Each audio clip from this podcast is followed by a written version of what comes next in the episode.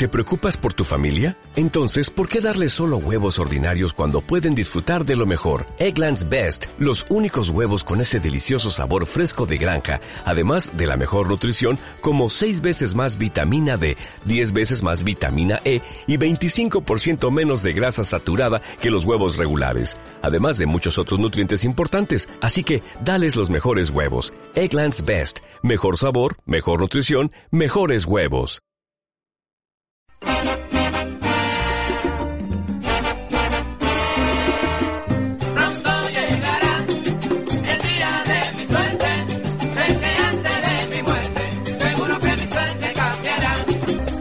Bienvenido a C y Reggaeton Unidos. Soy Cristian Pérez. Y en este programa vamos a enfocar en la representación de latinos en labor y en televisión. Por primero, vamos a hablar con Nice sobre el papel de centros de trabajos para mejorar condiciones para trabajadores. Y después, vamos a hablar sobre un reporte que muestra que el papel de latinos en medios de comunicación hoy es peor de en los años pasados. Este programa es posible con el apoyo de Long Island Federación de Labor, AFL-CIO, Fusco Brandestein Rada y Labor Lines. Espero que disfruten el programa y ahora vamos a empezar. Bienvenido a C y Unidos. Soy Cristian Pérez. La participación de latinos en medios de comunicación, en películas o en todo es tan bajo lo que deberíamos tener. Por básicamente gustamos ver películas y televisión a un muy alto nivel, pero no tenemos representación. Y en este parte del programa vamos a hablar sobre una investigación, se llama Latino Media Gap. Y ese fue un reporte que fue desarrollado por Frances Negrón Montaner, quien es la investigador principal del reporte, y también ella es la directora del Centro de Estudios sobre Etnidad y Raza por Universidad de Colombia. Este reporte muestra muy interesante cosas acerca que el papel de latinos en medios de comunicación y todo. Lo que estoy más interesado es saber qué es el clima sobre medios de comunicación para latinos. Bueno, un placer estar contigo. El informe lo que trata de hacer, digamos, un mapa de cómo han incorporado los latinos a los medios de comunicación en inglés.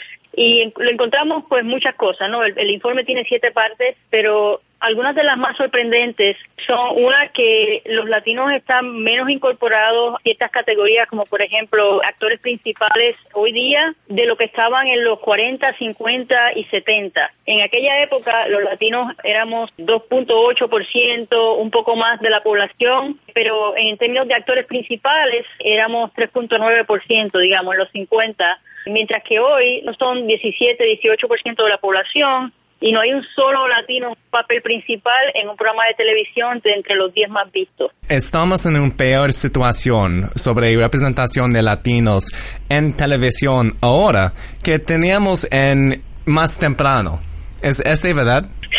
Miramos algunas categorías, no es cierto para todas las categorías, en otras categorías simplemente está estancado, es decir, que la población ha seguido subiendo y el porcentaje de latinos ha seguido en el mismo lugar. Por ejemplo, si miras el porcentaje de latinos que sirven como escritores, cine y televisión, ves que el porcentaje no ha cambiado en décadas, o sea, se ha quedado como entre 2 y 3% del total, mientras que la población ha crecido casi en un factor de 10. Éramos pocos millones hace 50 años atrás y ahora estamos más de 53 millones, ¿no? Entonces eso es lo que llamamos el gap o la brecha, ¿no? Que proporcionalmente se sigue abriendo porque hay más personas, pero no en proporción al crecimiento poblacional. Una otra cosa lo que vi es que la representación de latinos como actores o actoras es como estereotipos. Ellos son la policía, los narcos o algo como este. ¿Qué piensas sobre esta representación sobre latinos en medios de comunicación? Sí, pues hay una sección del informe que se dedica a mirar los estereotipos y encontramos varias cosas interesantes. Una es que algunos estereotipos han desaparecido, otros han aparecido. Por ejemplo, había un estereotipo que era del hombre latino, que era se llamaba el Latin Lover, ¿no? Que era ese ese hombre eh, hipersexualizado que conquistaba a todas las mujeres. Pues ese estereotipo ha, ha prácticamente desaparecido. Pero hay otro estereotipo que ha surgido, que es el estereotipo de la mujer latina como empleada doméstica. Este era un tipo de rol que generalmente era interpretado por actrices afroamericanas hasta más o menos los 90, entonces empezó a cambiar drásticamente y prácticamente todos los personajes que son ese tipo de ocupación son representados por latinas o son personajes que se son interpretados como latinos. Lo otro que vimos es que el porcentaje de roles criminales ha crecido desde los 90, o sea que todavía cerca de una cuarta parte de los roles interpretados por los latinos en cine y televisión son criminales, mayormente vinculados al narcotráfico. A la misma vez hay más o menos la misma cantidad de roles de policías o militares, o sea que hay, digamos que entre los militares, los policías y los criminales son 50% de los roles interpretados por los latinos, que es un porcentaje altísimo, porque quiere decir que los latinos se ven realizando muy pocas ocupaciones en los medios, ¿no? También otra cosa sorprendente fue que, que vimos que casi la mitad de los roles interpretados por actores latinos se pueden categorizar como sin nombre y sin crédito, es decir, que fueron papeles ahí tan pequeños que no merecían ni un nombre ni un crédito, ¿no? O sea que básicamente los latinos están, pero de una manera muy, muy marginal en las historias que consumimos en la televisión y el representación de latinos en medios de comunicación, en televisión y todo este es básicamente por raíces de racismo o la cultura que parece que latinos solo tienen un papel. ¿Qué piensas es el papel de esta representación en continuar esa mal percepción en la comunidad? Sí, o sea, los estereotipos generalmente de una comunidad emergen cuando se reconoce que esa comunidad es parte de una comunidad más grande, ¿no? Caso latino, pues eh, si miramos en los orígenes del cine, vemos que los estereotipos que estamos hablando ahora mismo, casi todos ellos tienen orígenes en el siglo XIX, o sea que estamos hablando de que ya llevamos más de un siglo representando a los latinos de esa manera eh, tan limitada, ¿no? La continua estereotipación de los latinos tiene grandes impactos sociales a distintos niveles. Tiene un impacto social en los latinos mismos, que a veces internalizamos esa poca posibilidad que nos dicen que tenemos como individuos y como comunidad. Y también yo creo que tiene un gran impacto en debates nacionales. Por ejemplo, en el debate de la inmigración, cuando tú tienes los noticieros y los canales de televisión, el entretenimiento en el cine y la televisión, continuamente repitiendo la idea de que los latinos son una amenaza a los Estados Unidos, pues entonces se hace muy difícil tener un debate racional sobre la cuestión de migración, porque la gente está reaccionando emocionalmente a un debate muy complejo, ¿no? Basado en lo que consumen en los medios. Una de las cosas que me gusta mucho sobre nuestra comunidad latino es que tenemos una gran diversidad, pero no podemos ver esta representación en nuestra televisión o todo como este. ¿Piensas que medios de comunicación y televisión pueden representar la diversidad de los latinos o piensas que este es algo tan complicado para mostrar en solo una televisión? Una sección del informe trata sobre lo que podemos hacer nosotros como consumidores, como personas que trabajan en los medios. Y yo creo que debemos exigir que la diversidad del país esté incorporada en la diversidad de los medios, las historias que contamos y cómo las contamos y sobre quién las contamos. Sí es un reto porque las decisiones en los medios se tienden a tomar pensando en otros objetivos de lucro, de producción, de otras lógicas, ¿no? Que no tienen nada que ver con reflejar el país. Pero a la misma vez que haya reto en el proceso no quiere decir que no lo intentemos, ¿no? O sea que yo creo que todos tenemos la posibilidad de poder contribuir a influenciar que los medios sean más complejos, que incorporen más de la diversidad y seguir continuando presionando los medios para que lo hagan, ¿no? Un interesante cosa lo que vi en ese reporte es que las noticias son peor que entrenamiento. En ese perspectivo tenemos solo noticias acerca de migración, narcos o algo como este. También tenemos un muy difícil representación de la comunidad latino.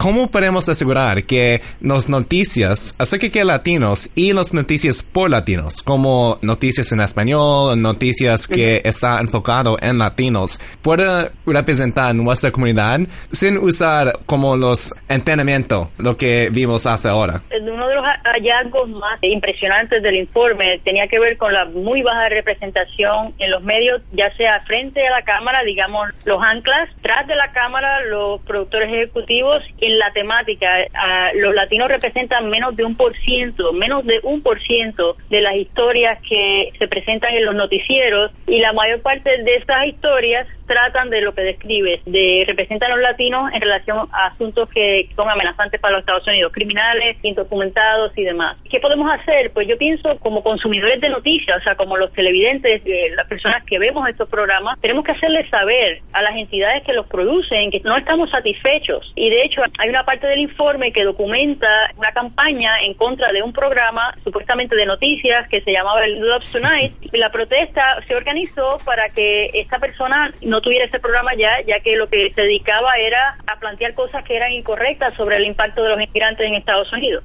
O sea que yo creo que como comunidad tenemos que hacerles saber a las entidades que producen los programas de televisión, incluyendo los noticieros, que queremos ver más diversidad de personas trabajando, más perspectivas representadas y más complejidad, más seriedad, digamos, en el quehacer periodístico. Escuché una muy interesante pregunta durante una sesión en LULAC acerca de participación de latinos en medios de comunicación. La pregunta más o menos básicamente fue sobre la representación de latinos a nivel local. Por en Miami, en Los Ángeles, en barrios donde tenemos una gran comunidad latino, podemos ver una mejor representación y mejor nivel de noticias acerca de latinos. Pero ese solo es a nivel local. ¿Cómo podemos traducir la representación que tenemos en barrios con una gran comunidad latino a nivel nacional?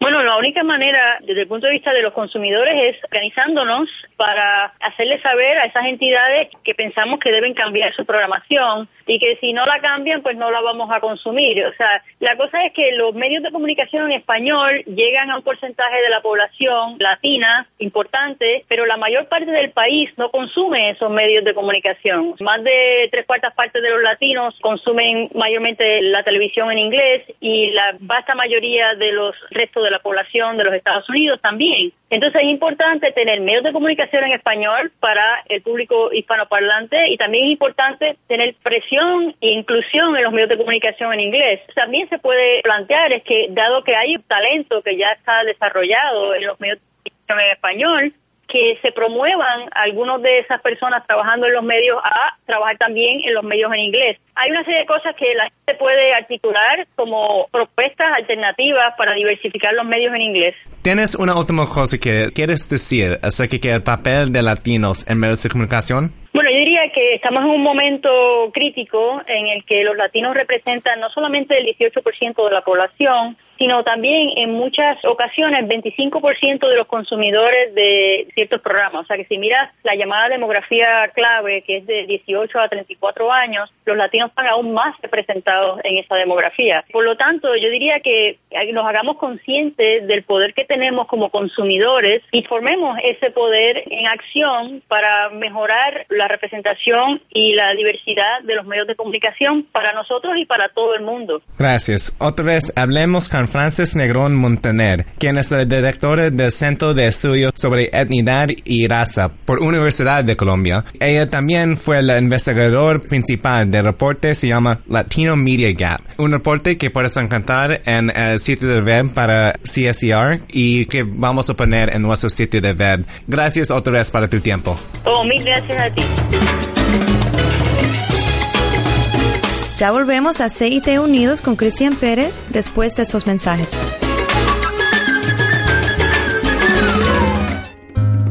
Tiene una discapacidad y no puede trabajar, pero la compañía de seguros está disputando su reclamo. Ellos no van a pagar tus beneficios. Necesita ayuda legal experta. Fusco, Bradenstein y Rada, los abogados de discapacidad. Llama a ellos para una consulta gratis sin obligación. Llama a 1-800-416-5454. Su sitio de web es www.fbrlaw.com. Fusco, Brandenstein y Rada, los abogados de discapacidad. El sabor latino. Con más música continua en breve. ¿Conoces tus derechos en el lugar donde trabajas? Miembros de uniones. Conseguir el respeto en el trabajo y tienen más que 200.000 compañeros de uniones en Long Island que los respalde. Si su trabajo no ofrece los beneficios básicos como médico o vacación, tal vez necesita una unión. Para más información sobre unirse o formarse una unión, llama al Federación de Labor de Long Island al 631 348 1170. Los Uniones, la gente que inventó el fin de semana.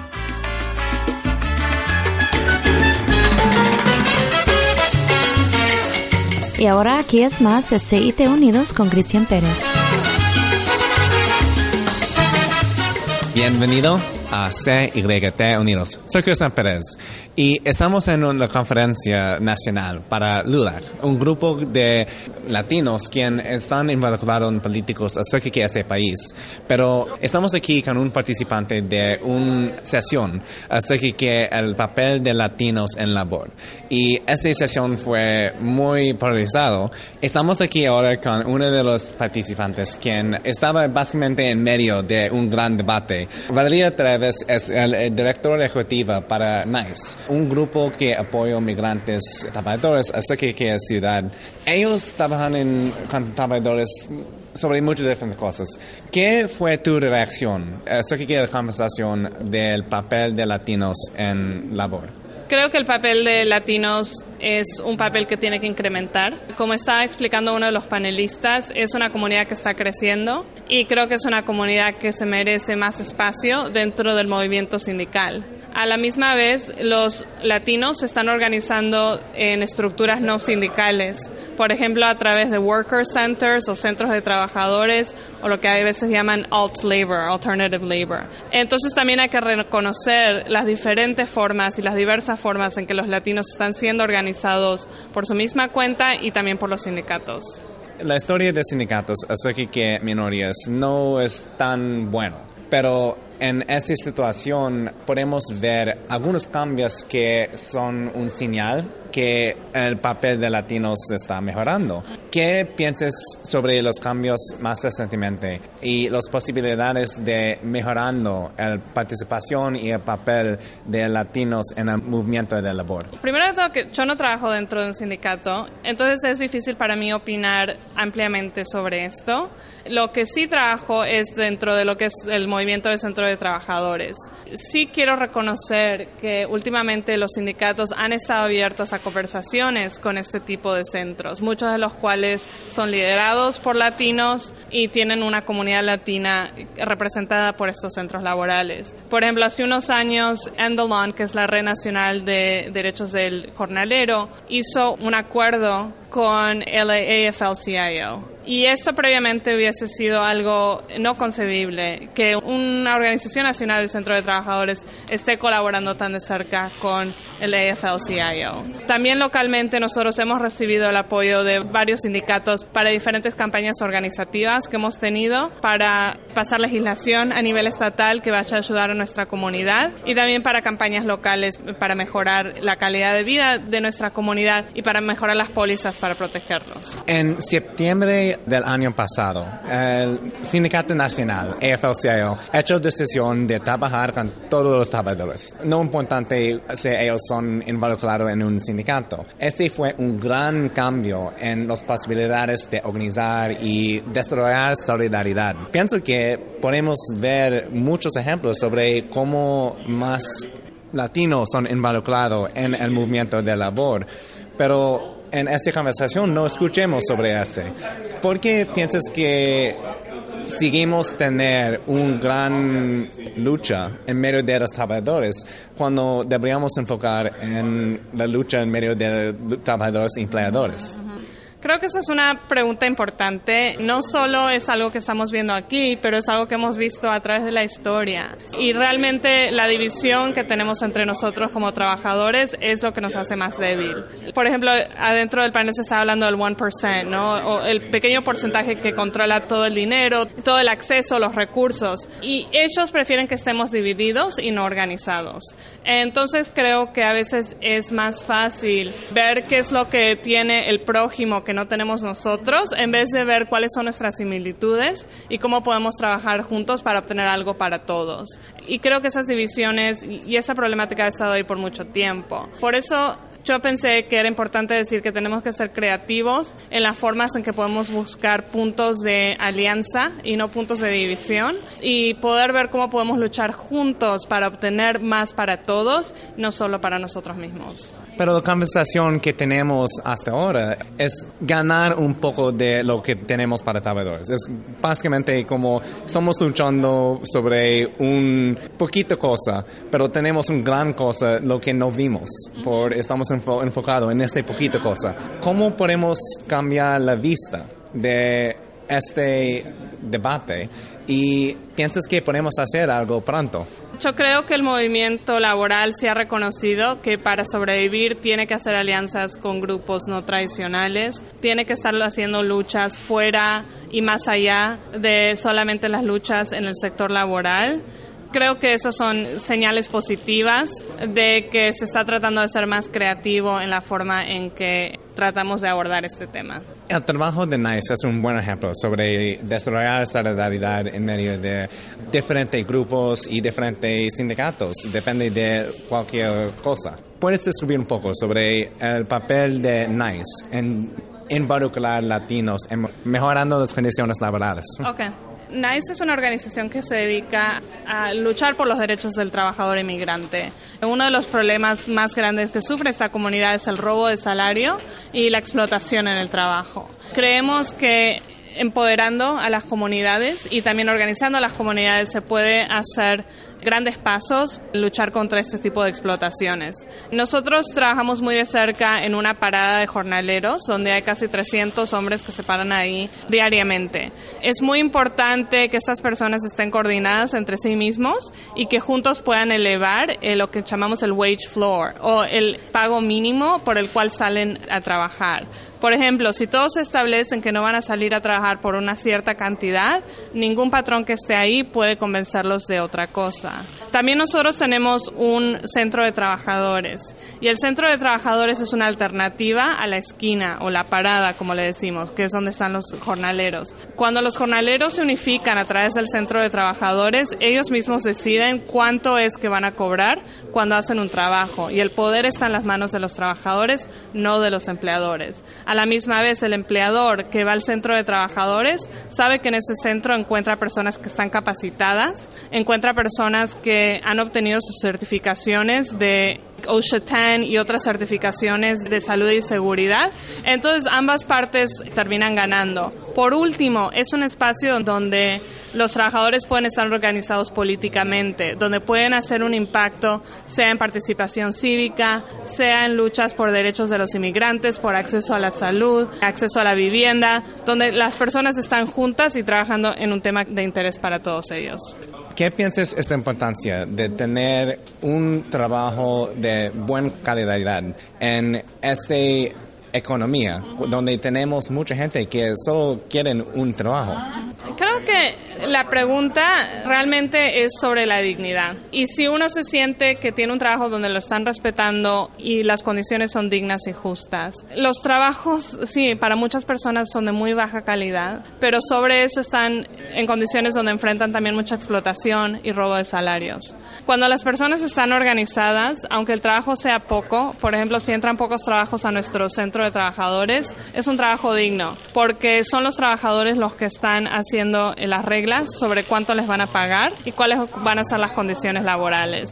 Entonces creo que la calidad del trabajo es importante, la cantidad del trabajo es importante, pero también quién decide las condiciones de ese trabajo, quién está al frente de decidir cómo va a ser mi día laboral, cuáles son las condiciones bajo las que sí trabajo las condiciones bajo las que no trabajo. Va a haber un ataque sobre mi dignidad como persona, como trabajador. Esos son temas también muy importantes y sumamente relacionadas a las condiciones laborales. En este tiempo ahora tenemos mucha gente que están involucrados en la lucha sobre mejorar las condiciones de trabajo por tenemos muy malas condiciones de trabajo ahora.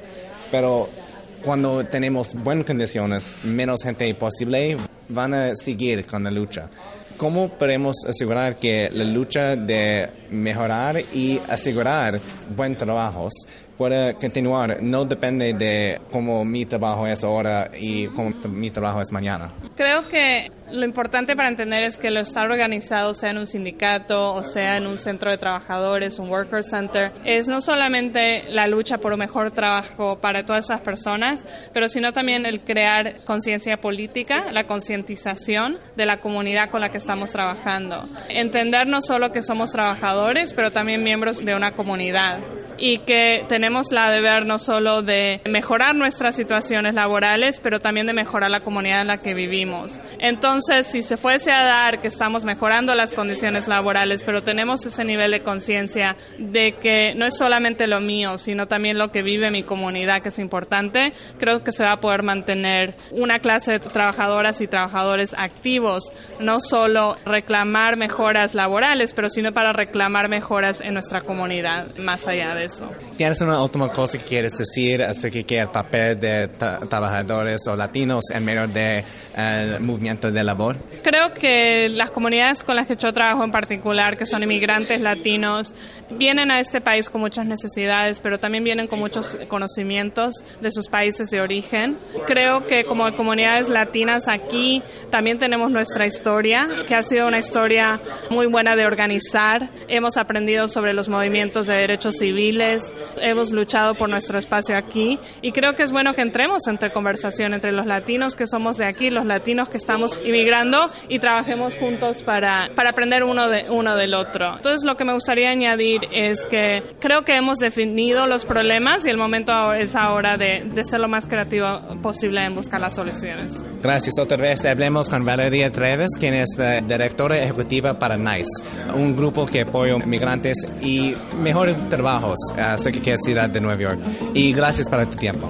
Gracias a ti. Gracias por escuchar nuestro programa. Si tienes consejo para el programa, envía un email a citunidos.gmail.com o busca para nosotros en Facebook y Twitter. También puedes escuchar el programa en iTunes o en nuestro sitio de web en www.citunidos.com.